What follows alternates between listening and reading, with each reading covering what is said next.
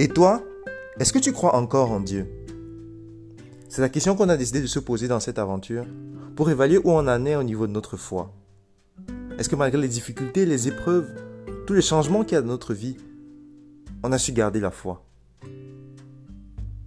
En ce qui me concerne, je pense que dans la Bible, on peut trouver des clés concrètes, des clés pratiques qui nous aident à vivre une vie réussie, une vie épanouie. Notre passage aujourd'hui dans le Siracide chapitre 11 nous dit les apparences sont trompeuses. Le pauvre, s'il est un sage, va la tête haute et il a sa place parmi les notables.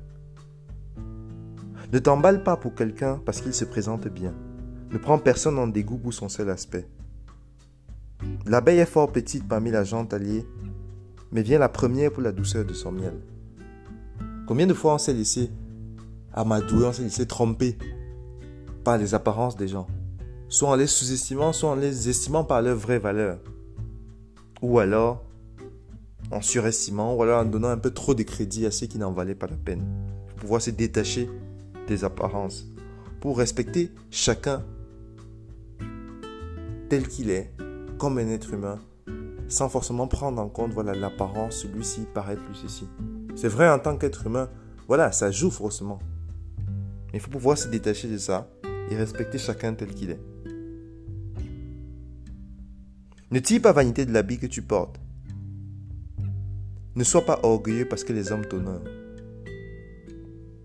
Ne reprends personne si tu n'es pas bien informé et commence par examiner attentivement. Et ensuite, tu peux faire des reproches. Ne réponds pas avant d'écouter. N'interviens pas au beau milieu d'un discours. Enfin, ne te mêle pas de ce qui ne te regarde pas. Ne prends pas parti dans les disputes entre pécheurs.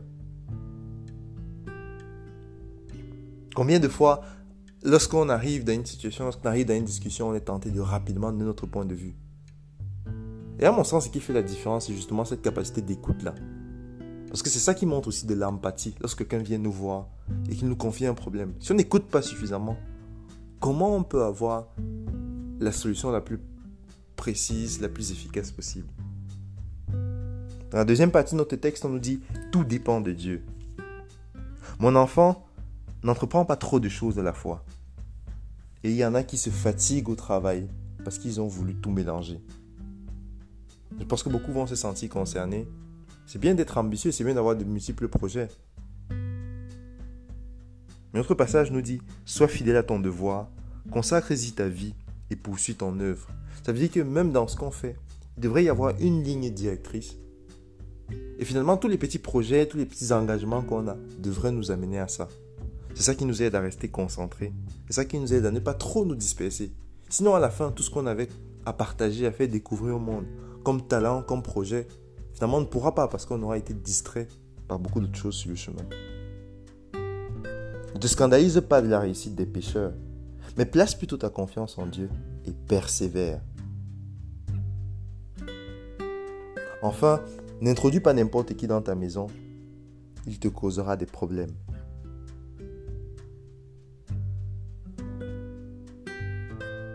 Attention aux méchants.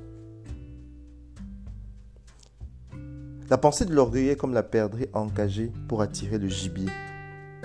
Il t'observe et cherche des points faibles.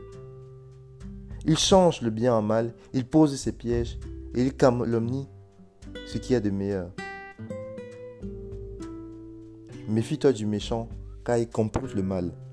Il pourrait détruire ta réputation pour toujours. Et la réputation, c'est ça qui fait que on a une place dans la société finalement. À chacun de faire attention à l'entourage et à tout remettre le reste entre les mains de Dieu. Bonne journée.